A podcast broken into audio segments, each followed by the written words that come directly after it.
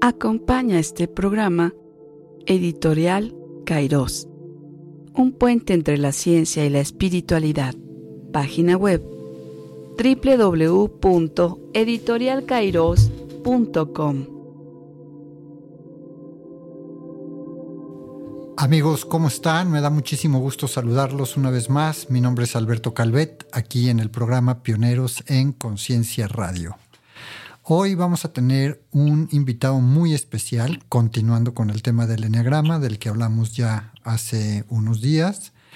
Él es Abraham Cherem, conocido mío de hace ya buen tiempo. Nos conocimos en los grupos de Osho, pero importante decir también que Abraham conoció también a los grupos y estuvo, formó parte de los grupos de Gurdjieff. De manera que mm, me va a dar mucho gusto tener esta conversación contigo hoy, mi querido Abraham, para que hablemos en, concreto de los eneatipos del eneagrama. Bienvenido.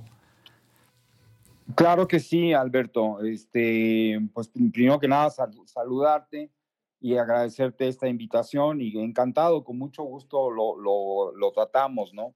creo que como tú ya lo explicaste en algún momento, el enneagrama es un conocimiento antiquísimo, se dice 2500 años, quizás más. Y es este, trataban los antiguos de explicarse la, la, la, vida y el universo a través de la geometría. Y lo han hecho pues, muy bien, ¿no? Exacto. Eh, ahora, lo que pasa es de que en algún momento Claudio Naranjo conoce a Oscar Ichazo, y empieza a tomar cursos con él eh, y, va tratando de empatar la psicología, porque Claudio era psiquiatra, con la espiritualidad. Y de ahí surgen los nueve eneatipos con las características que Claudio traía de la psiquiatría y de la psicología tradicional. Okay. Y ahí van formándose los nueve eneatipos que van eh, a darnos toda una lección de vida, ¿no? Exacto. Eh, como sabemos, este, el hombre de alguna manera es una máquina y, solamente la conciencia puede permitirle eh, evolucionar. Entonces el, el enneagrama es una herramienta de eso, de, evolución.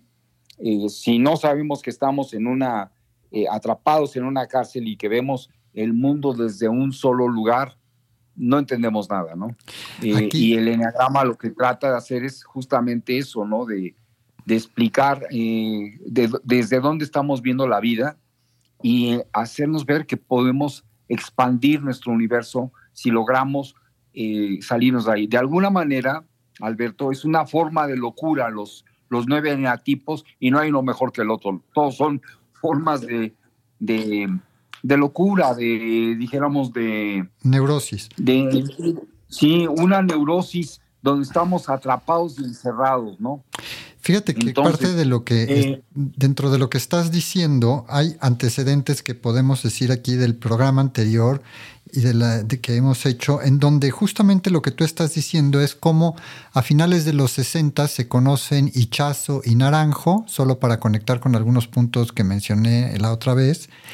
Y a partir de ese encuentro es cuando Naranjo va a Chile a la escuela de Arica que tenía Hichazo, ¿cierto?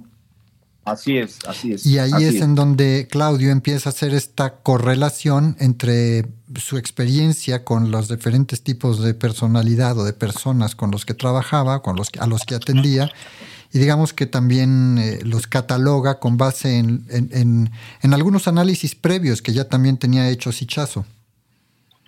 Sí, y de alguna manera, Alberto, y esto es sumamente interesante, coinciden con los, con los, eh, los infiernos de Dante en la Divina Comedia, ¿no?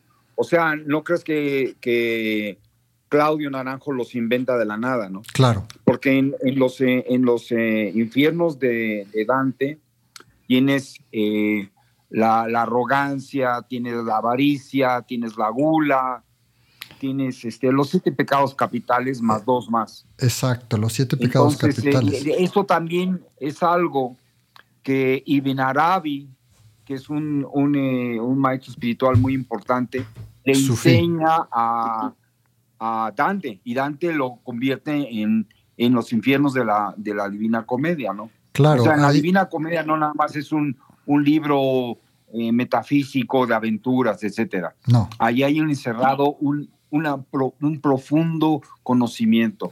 Es una enseñanza, digamos que es una enseñanza esotérica codificada, que como bien dices, ahí, ahí vienen, por ejemplo, previo a Naranjo, este, aquí tengo cómo los catalogó Hichazo, y por ejemplo, él hablaba de la ira, del orgullo, de la vanidad, de la envidia, de la avaricia, del miedo, de la gula, la lujuria y la cobardía.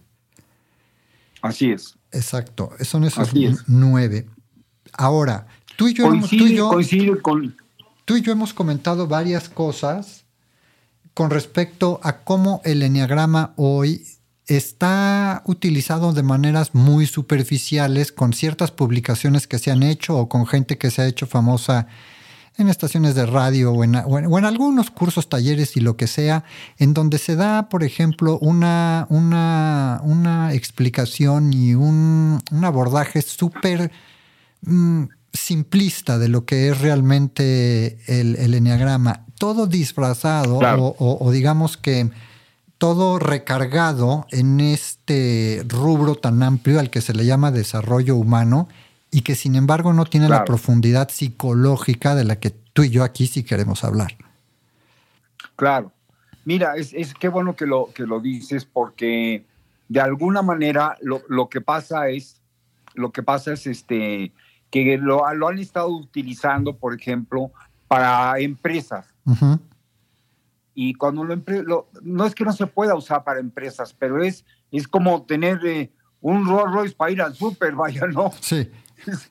da para mucho más, ¿no? Claro. Eh, entonces, eh, la, idea es este, entender que, el enneagrama abre, da, para muchísimo más, ¿no? Ok. A ver. Eh, que es un. Partamos, partamos entonces de manera ordenada para iniciar este programa con este previo que acabamos de dar y digamos entonces que el objetivo de hoy es hablar justamente del enneagrama y de los nueve eneatipos. Y para eso, Perfecto. cualquier persona que nos esté escuchando, lo que tiene que entender o lo que, lo que es importante que sepa es que cuando nosotros nacemos y llegamos al, al mundo, como tú y yo hemos dicho en diferentes cursos, ese mundo ya está echado a andar. Ese mundo está echado a andar y nosotros nacemos en él y el primer contacto que tenemos es con nuestra madre. Ese primer vínculo que es con nuestra madre es básico en la historia de todo ser humano porque estamos saliendo de su vientre y por primera vez la estamos viendo desde fuera y estableciendo un, un vínculo psicoemocional. Sí, hasta, es correcto. Hasta ahí vamos. Y luego nosotros, de bebés a niños, vamos a ir pasando por etapas en las que vamos a aprender en ese núcleo familiar en el que estamos, eh, cómo comportarnos, qué cosas son aceptadas, qué cosas son rechazadas, y empieza a aparecer en nuestra socialización esto a lo que le llamamos el, deber ser. Claro. Y sin embargo, no solo es, el deber ser lo que, nos, lo que nos construye, lo que también tenemos es una energía vital poderosa, libido, que es la fuerza del deseo, que también nos arroja a la búsqueda en la vida, que nos arroja a experimentarla, a vivenciarla. Y entonces este deber ser empieza a ponerle un freno o empieza a tratar de regular a este deseo. Y en la interacción de estas dos fuerzas en nosotros, una que es una estructura social que es el deber ser y otra que es una fuerza vital que es el deseo, tratan de regularse y eso en nosotros genera un, una estructura de personalidad. Nosotros vamos a empezar a reprimir al deseo para empezar a ser aceptados de acuerdo al deber ser que nos están señalando. Y para sobrevivir, Alberto. Exacto. Hacemos una estrategia de sobrevivencia. Y, lo, lo, curioso es de que de pronto cuando tomamos conciencia del enneagrama y de nuestros eneatipos, nos damos cuenta de que un niño de cuatro años o una niña de cuatro años es la que está decidiendo y manejando nuestra existencia completa, ¿no? Sí. Sí, ahora, entonces, si tenemos esta estructura de personalidad que tiene que reprimir ciertas áreas de sí misma, fuerzas de su propio deseo, para poder ser aceptada en la sociedad, entonces construye estos mecanismos de defensa, de supervivencia de los que ya estamos hablando. Y eso hace que cada uno de nosotros tenga ciertas características particulares dentro de su estructura de personalidad. Hasta allí vamos bien. Hasta ahí vamos perfecto, Alberto. Ahora, con cada una de estas estructuras que nosotros hacemos en general, y ahora sí con, con respecto a los nueve eneatipos, lo que hemos visto es que todos podemos ser catalogados dentro de alguno de estos nueve tipos con, las diversas características que tienen. ¿Te, parece bien que entonces a partir de este entendimiento común empecemos a hablar de qué es lo que distingue a cada uno de los eneatipos y después... Con mucho gusto, Alberto. Y después veamos cuáles son los caminos que tienen que recorrer o podamos asomarnos un poco a decir, bueno, yo ya sé que soy tal, caigo en tal característica, ¿no? Que puede ser la 5, la 6, la 7, la que cada quien tenga, pero caigo en una. ¿Y ahora qué hago? ¿Cómo, cómo empiezo a trabajar en mí para irme más allá de esta fachada construida que se llama personalidad? Perfecto, Alberto. Mira, déjame nada más primero, eh, y espero que tú compartas esta opinión, explicarle a la gente de que estos no, estas no son etiquetas. Eh, la, explicación que vamos a dar ahora es una explicación muy somera, pero realmente entender el enneagrama requiere la vida entera, ¿no? O sea, es un esfuerzo constante de observación y de conciencia. Y no, no es que seamos verdes o rojos o azules o como signos del zodiaco que soy Tauro o soy Venus o soy eh, eh, cualquier otro, ¿no? Sí. Estos son unas guías generales que nos permiten tener un primer atisbo, pero por ejemplo, si vamos a hablar del, del eneatipo, el número uno, que es la ira, hay tres maneras de ser uno. Hay una manera social, hay una manera sexual y hay una manera este, de, ¿cómo se llama?, de comunicación. Y, varía muchísimo si una persona es social o es de conservación o es sexual. Entonces va cambiando y va, va modificándose. Entonces, dicho esto, vamos a tratar de dar rasgos eh, muy generales, nada más como para empezar a vislumbrar hacia dónde va el asunto. Sin embargo, es importante también decir lo siguiente.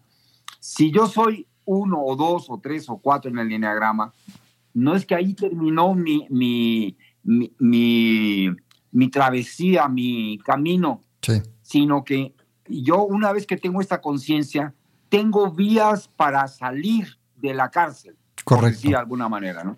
Como si fuera turista, hay maneras de salir de la cárcel, pues no sé, pagando una multa. Bueno, aquí no es multa, sino aquí es un trabajo personal, ¿no? Correcto. Esa cárcel, importante para la gente que nos escucha, es esta estructura de personalidad que hemos construido junto con todos los condicionamientos inconscientes que nos acompañan. ¿Cuáles son esos eh, ah, condicionamientos inconscientes? Pues nuestra cultura, nuestra profesión, el tipo de educación que recibimos, las afiliaciones religiosas, políticas que podamos tener, todo eso nos condiciona y nos hace las personas que somos. Pero ese constructo que llamamos persona o personalidad es solamente una fachada a la que podemos trascender. Esa es la cárcel. Recordemos que la palabra, claro, la palabra persona en realidad viene del griego que quiere decir máscara. Correcto. Y bueno, empezamos, si quieres, con el primer eneatipo, que es la ira. Muy bien, vale. La ira, la ira eh, eh, las personas que tienen esta característica, este primer eneatipo, son personas muy enojadas y que se les ve el enojo hasta en la cara, en la quijada y en la mordida. Es como si quisieran morder a alguien, ¿no? Eh, y ejemplos hay muchísimos. por ejemplo, si vemos la película de Mejor Imposible con Jack Nicholson, que llega a un restaurante y trae sus propios cubiertos de plástico para que no se contamine y, es sumamente estricto. Eso, eso son, son características de la personalidad uno, ¿no? El perfeccionismo. Eh, un, país uno, un país uno que eso ilustra mucho, es Inglaterra, ¿no? El, el té se toma a las cinco en punto, ¿no? Una, una mujer que es una uno, un ejemplo, es Margaret Thatcher o Juana de Arco, o en música Juan Sebastián Bach, eh, Charles Darwin también es un uno. En México, Diego Fernández de Ceballos es un uno. Okay. Eh, y son gente que en, esta, en esta onda de perfección, es una perfección enojada. En esta perfección, de alguna manera seducen a los demás, como que ellos son los dueños de la verdad y que lo que va a salir de su boca es lo correcto, ¿no? Sí. Claro, es una forma de locura porque la vida es mucho más grande que esta máscara que realmente lo que está este, escondiendo es este, un enojo muy, muy grande con la vida, ¿no? Correcto. Correcto. Entonces, este, no sé si tú quieras añadirle algo al uno. Bueno, eh, tú ya lo dijiste, hay perfeccionismo, en, tienden a ser perfeccionistas, como muy orientados hacia lo moral, hacia lo moralmente correcto, al deber ser, gente muy orientada por su deber ser y este y se esfuerzan, como ya dijiste, por hacerlo lo correcto y pongo lo correcto entre comillas, porque es lo correcto según ellos. En la película de Star Wars, no te acuerdas de la película de Star Wars. Sí. Eh, eh, hay un personaje que se llama Yoda, que es un enanito. Sí. Y él le está dando instrucciones a, a Luke Skywalker. Ajá. Y le dice, try it, do not. Do it, you must.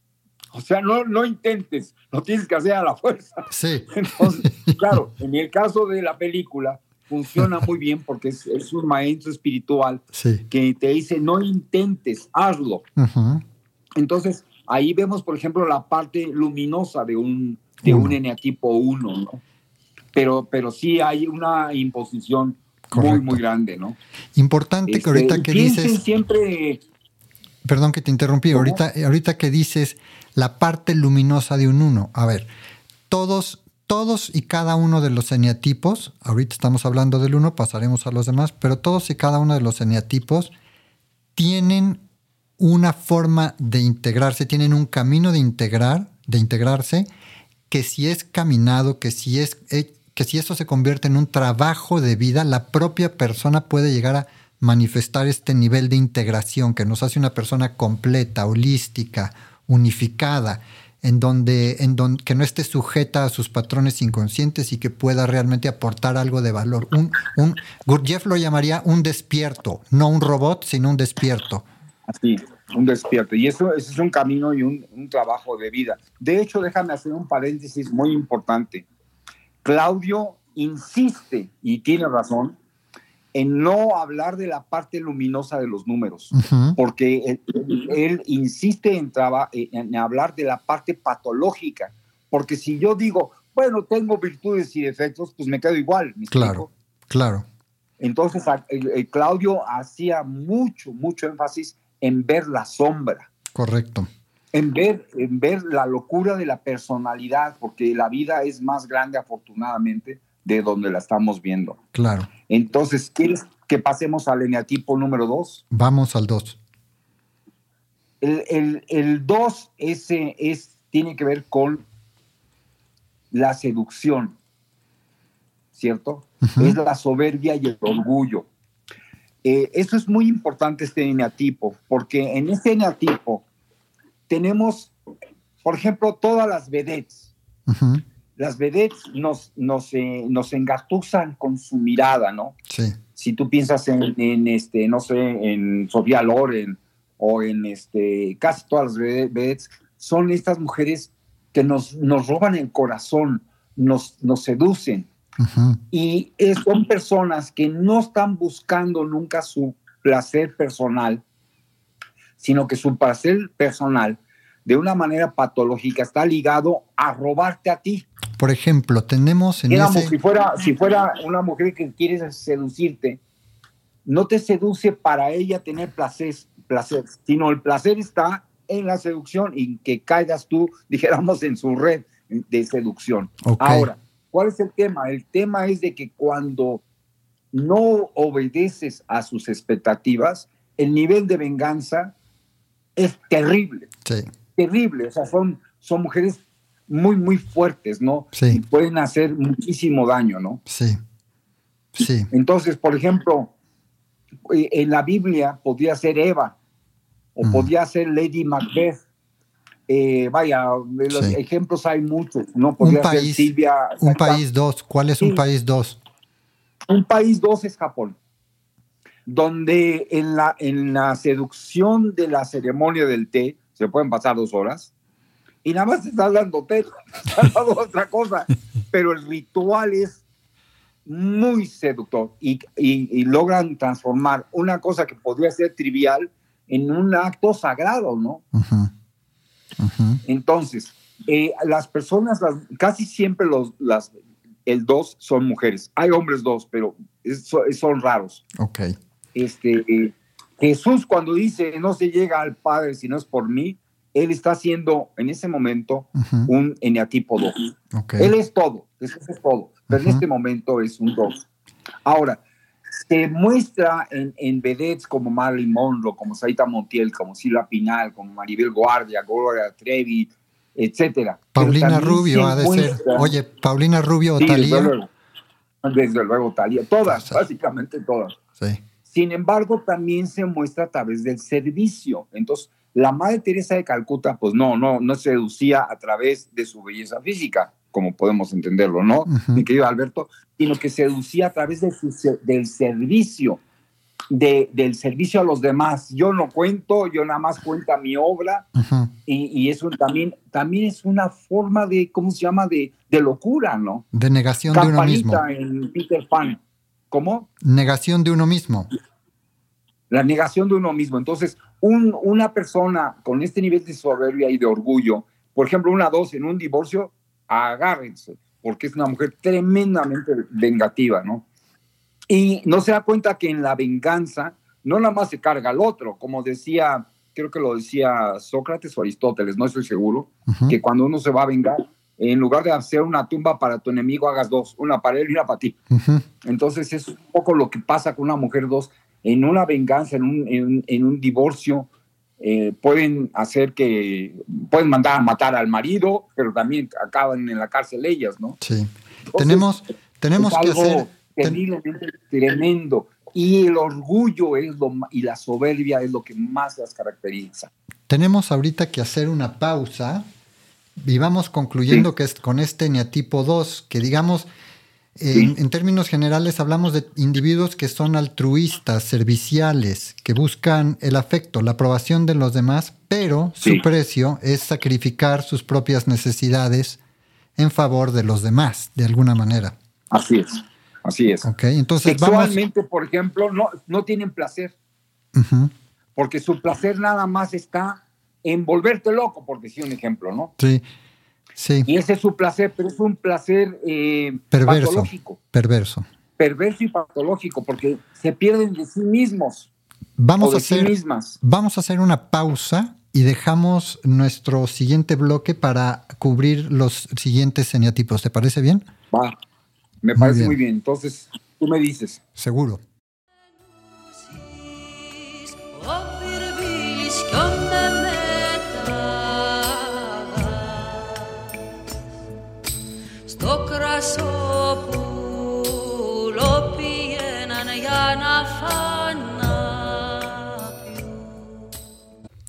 Amigos, estamos de regreso aquí en Pioneros en Conciencia Radio. Y estamos hablando de manera muy interesante con Abraham Cherem acerca de el eneagrama y sus eneatipos, basados en lo que Claudio Naranjo estudió por tanto tiempo y que a partir de sus observaciones psiquiátricas y psicológicas en clínica y luego en sus grandes talleres muy conocidos a lo largo de todo el mundo, pues fue dando a conocer. Abraham, ya, ya hablamos del eneatipo 1, que hablábamos de que él era alguien muy enojado con la vida, siempre buscando lo correcto, mejorar tanto, mejorando, mejorar, tratar de mejorar todo lo que pueda y el mundo que lo rodea, pero desde, desde un aspecto como muy iracundo, ¿no? Sí. Y luego este orgullo que caracteriza al Sa- 2. ¿Sabes qué? Ah, Déjame hacerte un paréntesis, Alberto. Pi- piensen, por ejemplo, en un soldado de la Guardia Británica, que es así recto, recto, casi es como un robot, como si fuera un muñeco. Eso es un uno. Ah, vaya, no todos son soldados, pero nada más para que tengan una imagen. Muy bien. Luego del 2 hablábamos del orgullo y de la soberbia, de este gran poder de venganza que pueden tener cuando las cosas, o cuando se sienten rechazados, cuando, cuando no, cuando no este, sienten que su altruismo y su, su, sentido de servicio sea apreciado, etcétera. Desde ahí pueden cometer muchos actos de venganza. Y ese 2 ¿cuál sería un estereotipo o una figura clara que nos puedas dar como ejemplo para que la gente que nos escucha los identifique? Un dos sería cómo? Mira, mira, voy a dar dos eh, que ya los había yo mencionado. Uno es Lady Macbeth en la, en la obra de Shakespeare, eh, donde le dice, mata a, tus invitados para que mis hijos hereden, ¿no? O Eva en, en la Biblia, cuando le dice, vamos a comer el árbol del bien y del mal, vaya, son personajes de ficción, pero nos iluminan, ¿no? Sí. Este, y, y a Adán le dice, pero Dios dijo que no, que no lo comamos. Dice, no, no, no, porque no quiere que seamos como dioses. Entonces, este nivel de seducción y de desobediencia hace que pues caigan en el pecado, ¿no? Sí. Y entonces vámonos ahora al 3, que nos hablaría un tema de, de la vanidad, ¿cierto? La vanidad, exacto.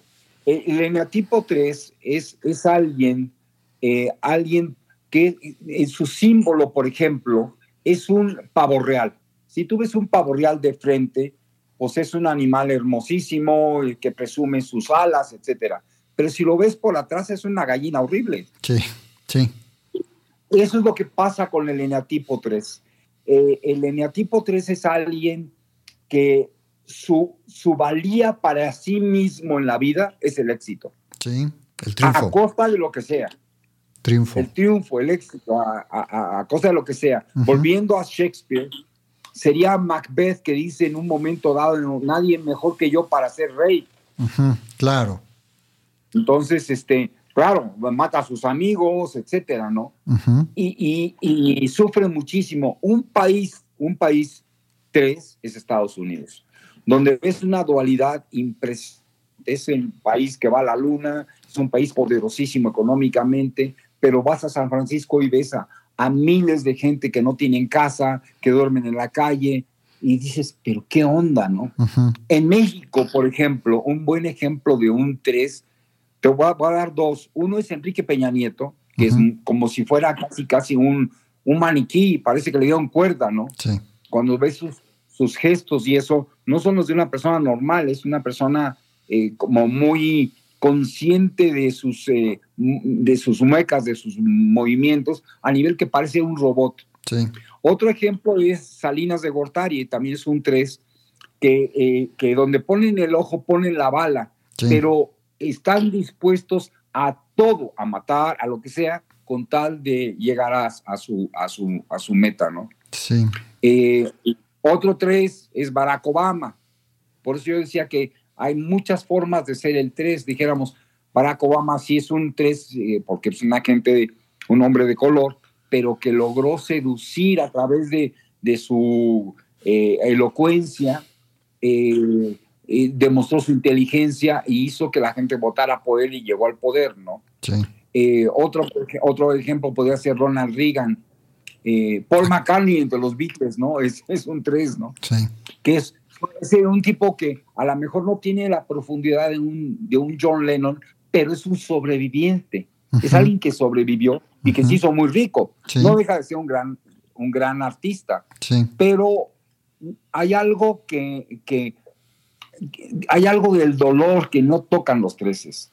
Vaya, un otro ejemplo, un tres en la, en la ficción, nada más para que ilumina, James Bond. Sí. Es perfecto. Sí, claro, siempre orientado al éxito, la eficiencia, este, a destacarse, a ser competitivo. Y todas las chavas alrededor de él. Y bueno, es una caricatura, pero nada más para explicarla, ¿no? Sí. O sea, un 3 llega a una fiesta y enseña su reloj que acaba de comprar o su traje nuevo. O sea, viven para lucirse. ¿Y, obviamente también se pierden de su esencia, ¿no? ¿Y cuál es su dolor profundo? Porque estamos hablando de lo que pareciera que los destaca, pero ¿cuál es, de dónde tienen, de dónde construyen este tipo de personalidad para ocultar aquello con lo que realmente tienen que trabajar en la vida?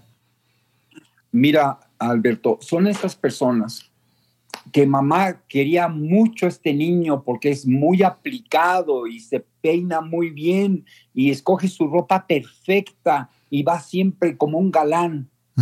Eso es lo que entonces se vuelven se vuelven el deseo de otro. Mm, Ahí está. O sea, te lo voy a decir de otra manera, es el que llega a la fiesta con una mujer guapísima, buenísima. Y a lo mejor es una idiota, pero él tiene la mujer que los demás desean. sí.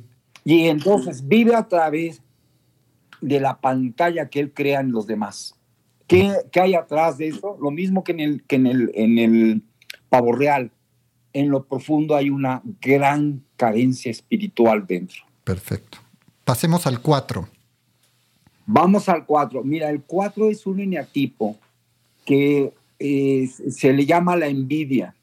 También es una de las pasiones y uno de los infiernos de, que, que marca Dante, ¿no? Ujú. Y eh, el, el 4 es una persona que aprendió a sobrevivir de nuevo otra vez a través del dolor, a través de ser único. Pero no único en que mi traje es el mejor. No, único porque yo me sé todos los poemas de, de Rubén Darío. no sé.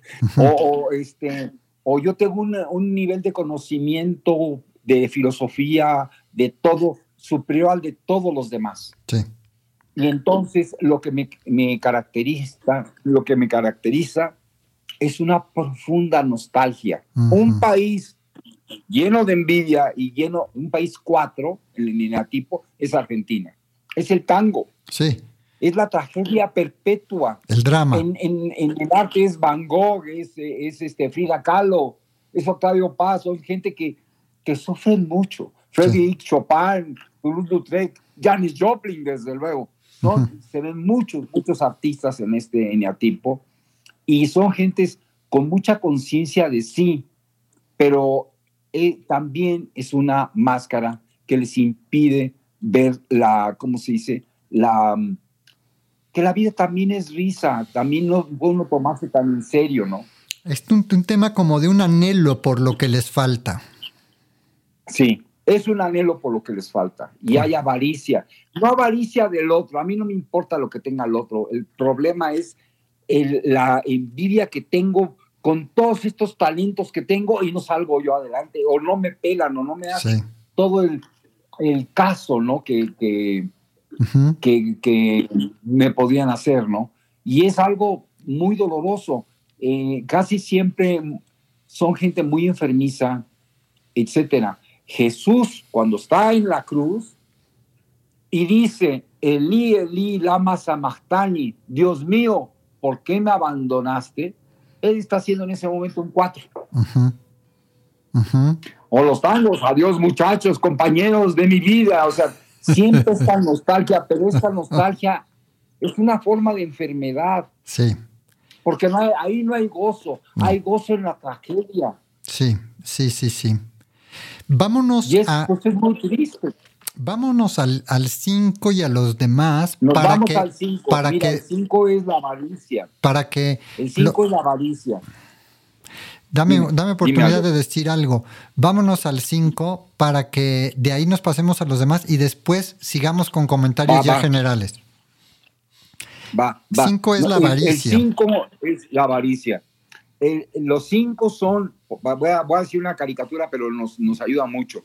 Son los cielos pedalocas, son los que están eh, en, su, en su cueva, estoy hablando de una oficina, su cueva, su lugar, y de ahí no salen, no les importa el mundo, no quieren saber nada de los demás.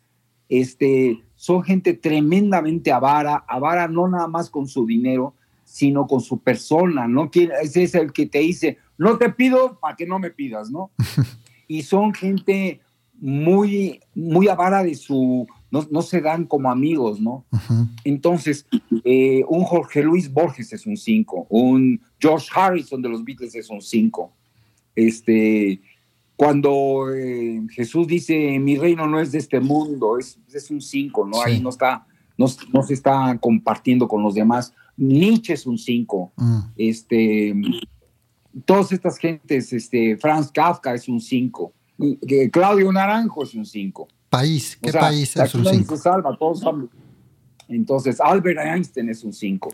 ¿Y qué país? ¿Qué país? Eh, un país que es eh, un 5 es eh, o China o la India.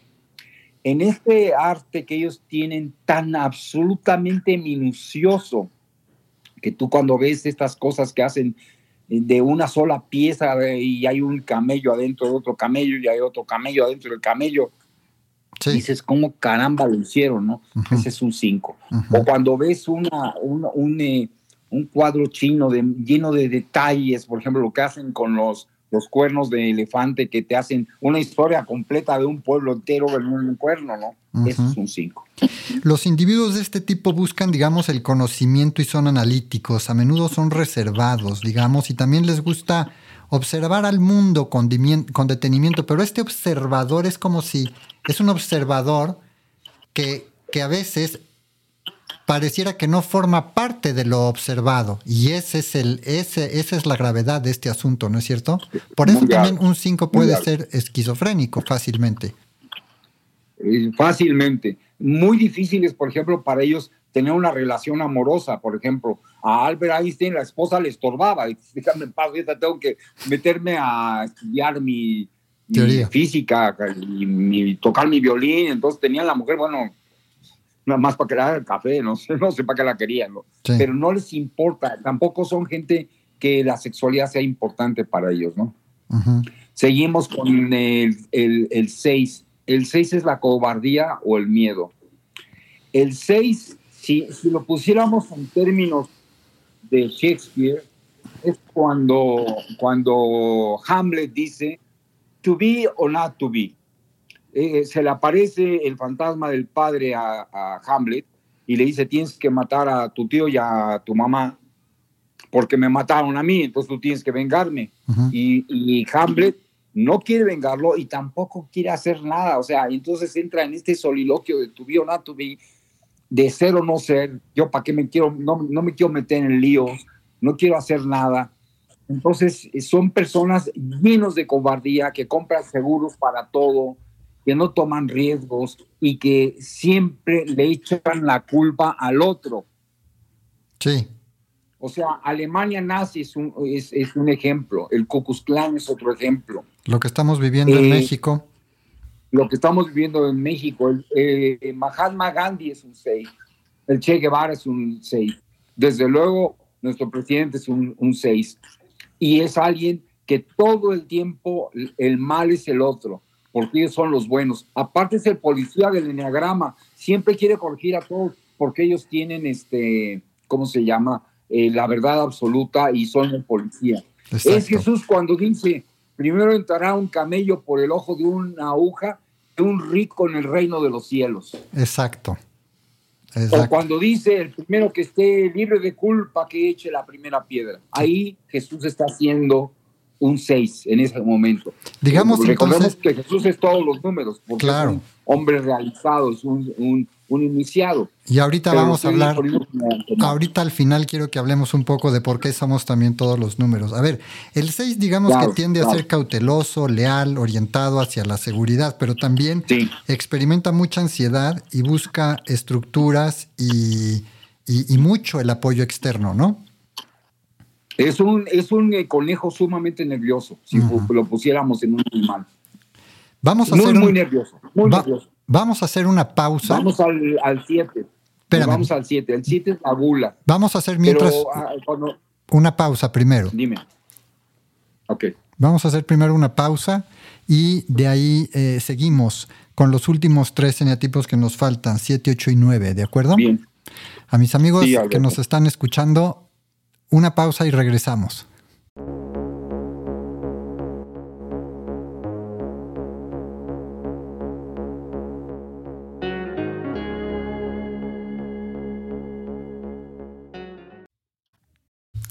Amigos, regresamos aquí a Pioneros en Conciencia Radio. Mi nombre es Alberto Calvet. Estoy platicando con Abraham Cherem sobre los eneatipos y el eneagrama.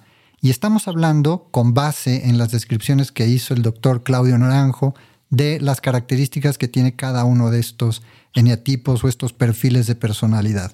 Nos queda describir ahorita el 7, 8 y 9. Vamos al 7, mi querido Abraham. El 7 habla Claro de, la, sí. de la gula, ¿no? Habla de la gula. Sí, eh, eh, el 7 habla de la gula, pero cuando hablamos de la gula, no nada más es la gula en la comida, ¿eh? aguas. Correcto. Es la gula en los placeres. Ese es alguien que, desde luego, lo que más busca en la vida es no tocar dolor. Así como, como el 4 es un azotado de la tragedia, el 7 es un azotado de la comedia, ¿no? Entonces quiere reírse, quiere echar chistes, quiere... Es el arlequín, dijéramos, en, en, el, en, el, en, en un reinado, es el que le hace al rey, etcétera, ¿no? Sí. Entonces, este, eh, si tú ves la película de Mozart, cuando hablan de, de, de Creature, es este simpático, juguetón. Por cierto, las gentes de los en el tipo 7 son multitalentosos. Y estos multitalentos, en lugar de que sea un, un, eh, un activo, muchas veces es un pasivo terrible, porque son buenos para todo, entonces de pronto no se concretan en nada y pues, eh, tremendamente jugadores, eh, ludópatas tremendos, y normalmente acaban en tragedia, porque como están todo el tiempo, eh, ¿cómo se? Eh, buscando eh, pasarse bien y nunca le entran al dolor, la, la vida les pone unos, unas pruebas muy fuertes, ¿no? Y acaban muy mal. Mauricio Garcés, por ejemplo, que nos hizo reír tiempo, acabó en la tragedia, ¿no? Exacto. Eh, el 2 quería robarle a la gente, él quiere robar el corazón. El 7 quiere robarle la mente. El 7 es un merolico, dijéramos. Eh, dijéramos, Robin Williams es un 7. Ujú. Eh, Vicente Fox es un 7. Mick Jagger es un 7. John Lennon es un 7. Jack Nicholson es un 7. Todos estos comediantes tan buenos. Ahora, te, te lo digo de otra manera. México es un país 7. Eso. En- Por eso, se- por eso tenemos tan extraordinarios comediantes, Cantiflas, Héctor Suárez, etcétera, todos estos comediantes que se nos dan en México de una manera tan fácil. Sí, Eh, David Copperfield es un 7, Walt Disney es un 7. sí. Y, y como país podríamos hablar de México y podríamos hablar de Brasil, ¿no? Eh, la fiesta, fiesta, fiesta, fiesta, fiesta, eh, sin tocar la también, pues tiene una parte trágica, ¿no? Claro. Me Claro. voy al 8. Eh, lujuria, lujuria. la lujuria. Eh, luego me recuerdas para hacer una, una especie de síntesis, Sí. explicar que 1, 2 y 3, eh, perdón, 2, 3 y 4 es la parte del corazón en el enneagrama. 5, 6 y 7 es la parte mental. Y 8, 9 y 1 es la parte, eh, dijéramos, este, eh, animal, eh, Visceral. dijéramos, más este, Visceral. más visceral, exactamente. Sí, más instintiva, es la parte instintiva. Los de arriba, eh, el 8, 9 y 1, son tigres, son animales muy feroces, dijéramos, ¿no? Ujú. Entonces nos vamos al 8. El 8, eh, lo que lo caracteriza es la lujuria, pero no es la lujuria sexual, es la lujuria del poder. Esto es muy importante que te digo, Alberto. Es esta idea de yo soy Dios, no, primero yo y después Dios y después los demás. Es una forma de locura terrible. Sí. Afortunadamente hay pocos en el mundo ochos porque son gente tremendamente destructiva. Por ejemplo, Vladimir Putin es un ocho. eso te iba a decir, un El Chapo. Guzmán es un 8. El Chapo. El- la, la locura del 8 es que no necesita a nadie, Alberto. Sí. Sí. Una María Félix era un ocho, te- ¿no? ¿Cómo se llamaba su biografía? Todas Sí, mis sí. guerras. Todas mis guerras. Pancho Villa es un, un, un 8. Este, todos estos, eh, Genghis Khan, Mao Zedong, este, Castro es un 8, Stalin es un 8. Entonces, este, yo en un curso no quería acordarme de algún político de hoy, Ujú. 8, y, y no me acordaba. Y alguien me dice, el Chapo Guzmán, claro, el Chapo Guzmán, desde luego. Sí. Al Capone es un 8. Ujú. Martin Luther King es un 8. A pesar de su eh, idealismo. Claro, sí, sí, sí, pero, pero es un hombre de mucha fuerza, ¿no? Sí. Donald Trump eh, puede ser un 7 o un 8, habría que estudiarlo con más cuidado, ¿no? En la película La Estrada de, de Fellini, el que hace el papel de Zampano, que es el fuertote del circo, es un 8. Sí. Entonces, los grandes villanos de la historia de la humanidad son ocho. Hitler no, ¿eh? No. pero todos los demás sí. Sí, Pero Álvaro Obregón es un ocho. sí. Sean Penn es un ocho. Saddam Hussein es un ocho, desde luego. Khrushchev es un ocho. Entonces son estas gentes muy poderosas, muy destructivas, eh, que eso es muy importante lo que te voy a decir, eh, Alberto, tienen desconectado totalmente el corazón, Exacto. son puro instinto. Entonces pueden asesinar, pueden matar, y si no los matan, como el caso de Fidel, el nivel de poder que agarran es tremendo y de destrucción. El Nos 9. vamos al 9. El, el 9 es la pereza, la sedia. Es el- la persona que es un pacificador, siempre quiere que no haya olas, que todos, que Hakuna Batata, ¿te acuerdas de Hakuna Matata de Sí. la película? Sí, Ese es, ese es un 8. Un Winston Churchill es un 8. Digo, perdón, un 9, perdón. Todos son 9. Un Alfred Hitchcock, un Dalai Lama es un 9. Eh, es la mujer que, que- que es amiga de todos, todo es la confidente en la, en la secundaria de todos, sabe quién es novio, que quién con quién, sabe quién quiere con quién, pero ella no tiene novio sí, ella tiene la más la, eh, la, eh, es la confidente de todos los demás. Esos son un, un- un, este un eh, país nueve. Por ejemplo, como país sería Suiza, claro. Siempre mediando. porque es el- sí son neutrales, no se meten en broncas, pero es una forma de anestesia, Alberto. Sí. Eso no es la salud, porque la salud también está en de pronto pegar un grito Claro, de alegría o de dolor. Claro. Y el 9 no, el 9 nada más quiere una línea recta, ¿no? Sí, digamos que quieren la el paz. mago de Oz, el mago de Oz es un 9, Sancho Panza es un 9. Quieren la paz, pero de alguna manera es una paz barata porque en realidad no están haciendo Claro. nada por ella. Claro. Eh, si tú piensas en pintura, Renoir, Renoir, el pintor francés, es un, es un 9, Ok. porque todo es bonito, Sí, todo es este, todo tiene un, ¿cómo se llama? Un- es tan bonito que es, que es mentira, porque el verdadero arte tiene que contener dolor. correcto. Correcto. No puede ser todo, ¿cómo se dice? Miel sobre ho- hojuelas, ¿no? Tenemos así entonces Pues ya son todo. los nueve tipos. Entonces, si quieres, eh, nos vamos a la otra parte. La, sí, la otra parte tiene que ver con cómo todo esto ya es un círculo completo que tiene cada uno de estos nueve eneatipos. Y aquí lo importante está en que entendamos que cuando nosotros caemos dentro de uno de estos, pues eso nos está hablando de nuestra estructura de personalidad y nos da sí ciertas características, pero también nos da, percibidos desde la sombra, un inmenso trabajo a realizar para podernos liberar de la forma de personalidad que hemos construido, Claro, ¿no? claro. Entonces, ¿qué pasa cuando una persona ya sabe que es tal número o tal eneatipo? ¿Qué hace? ¿Qué hace? ¿Cuál es Eso su es muy camino? importante. Muy importante lo que acabas de decir, porque la gran trampa es decir, así soy yo. No, así no eres. Es exactamente lo que no eres, es tu máscara. Y estamos en este, en este plano de existencia, Alberto, para evolucionar. Entonces, nada de que así soy y a mí me gusta el tango. No, no, no, no. Por ejemplo, a un uno lo que le hace falta es tocar su corazón, Así es. tocar su corazón. Entonces, su, su camino de, de integración sería irse al, no sé, al 2, por ejemplo, tocar el 2.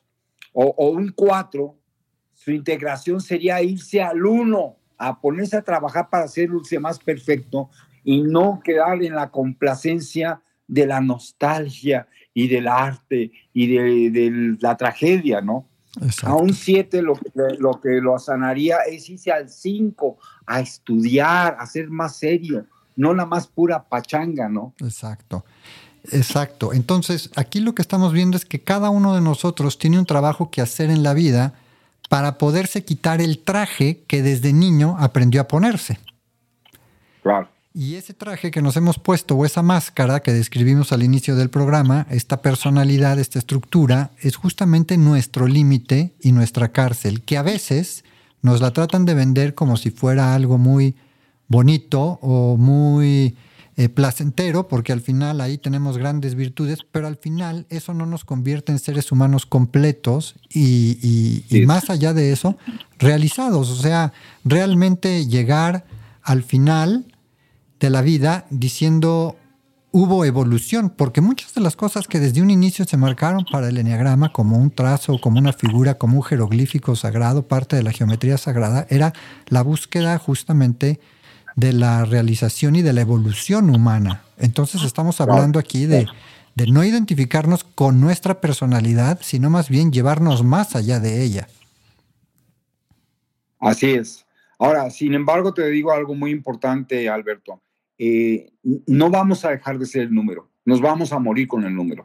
Correcto. No es una tarea, de que yo soy siete y ya me puse a estudiar mucho y ya, ya no soy siete, no, no, sigue siendo siete, ¿no? Porque la, la trampa tiene mil formas, ¿no? De, de, de esconderse, de camuflajearse. Exacto, exactamente, exactamente. Y bueno, Hiciste varios ejemplos a donde Jesús era como el protagonista y cómo Jesús podía ir ejemplificando facetas de cada uno de estos números. Eso me parece que nos quiere decir algo importante, porque Jesús, y ahorita no vamos a discutir si Jesús, eh, para los que escuchen el nombre Jesús, si no les haga sentido, lo estamos utilizando como un estereotipo, como un arquetipo de, de lo que es el hombre completo, ¿no? Y, por qué él podría personificar diferentes aspectos de los números y sin embargo al mismo tiempo no ser ninguno de, hoy, de ellos. Claro, no, no identificarse con ninguno, ser todos, pero, pero tenemos que ver a, Jesús como un antayamín, como un ejemplo del hombre realizado. Entonces, si yo soy un cuatro, por dar un ejemplo, que curiosamente yo sí soy un cuatro, y voy a escribir un cheque, lo tengo que escribir como si fuera un uno para no equivocarme, porque no lo pagan, el cheque. Pero si soy un, este, un uno, lo que a mí me salvaría es el humor de un siete. Entonces, por ejemplo, si yo soy un turista inglés y voy a Italia, a mí me salva de mi rigidez y mi locura que me, que me roben la maleta. ¿me entiendes? Sí para que entienda yo que la vida no es una, camisa almidonada, ¿no? Exacto. Que la vida es, es también juego, ¿no? Exacto. Entonces, cada uno, dijéramos, el uno se integra en el 7, el 2, por ejemplo. El 1 se integra en el 8. No, perdón. Ah, ah, ya Perdóname. Lo se, integra, se integra en el 7, se tiene que reír de sí mismo. Perdón, pero estaba yo pensando en mí que soy 5. No, el 1 en el 7, el 2. En el 7.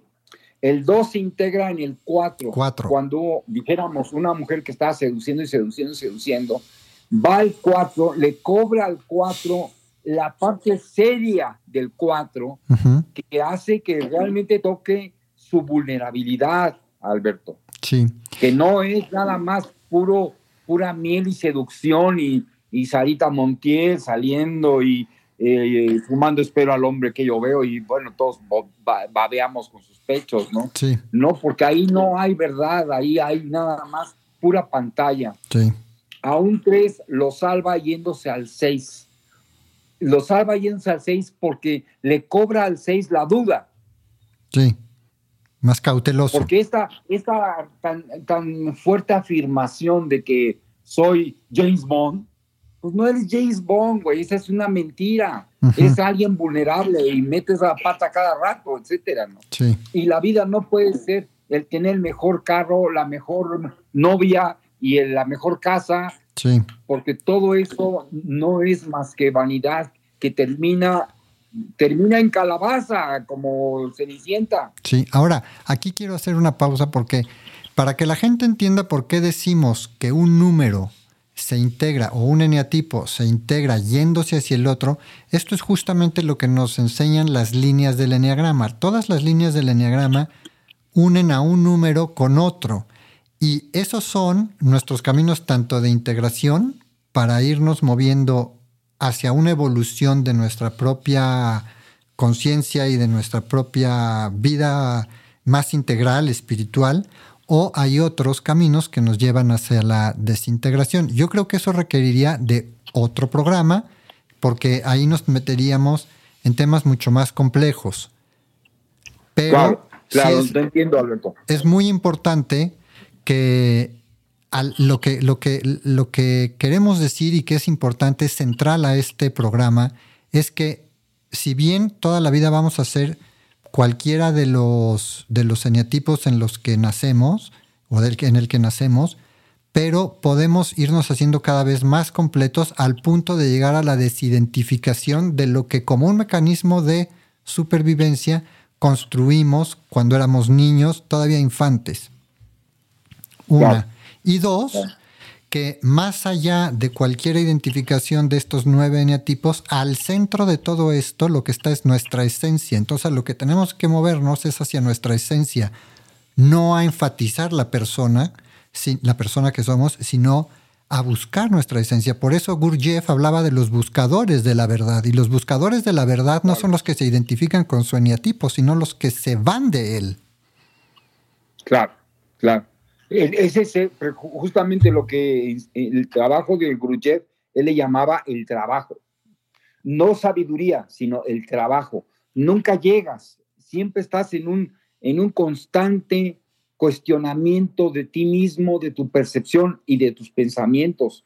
Porque la gente dice es que así lo siento, no, no tiene nada que ver. Tu- tus pensamientos están totalmente subyugados a lo que te dijeron de cómo es la vida. Sí.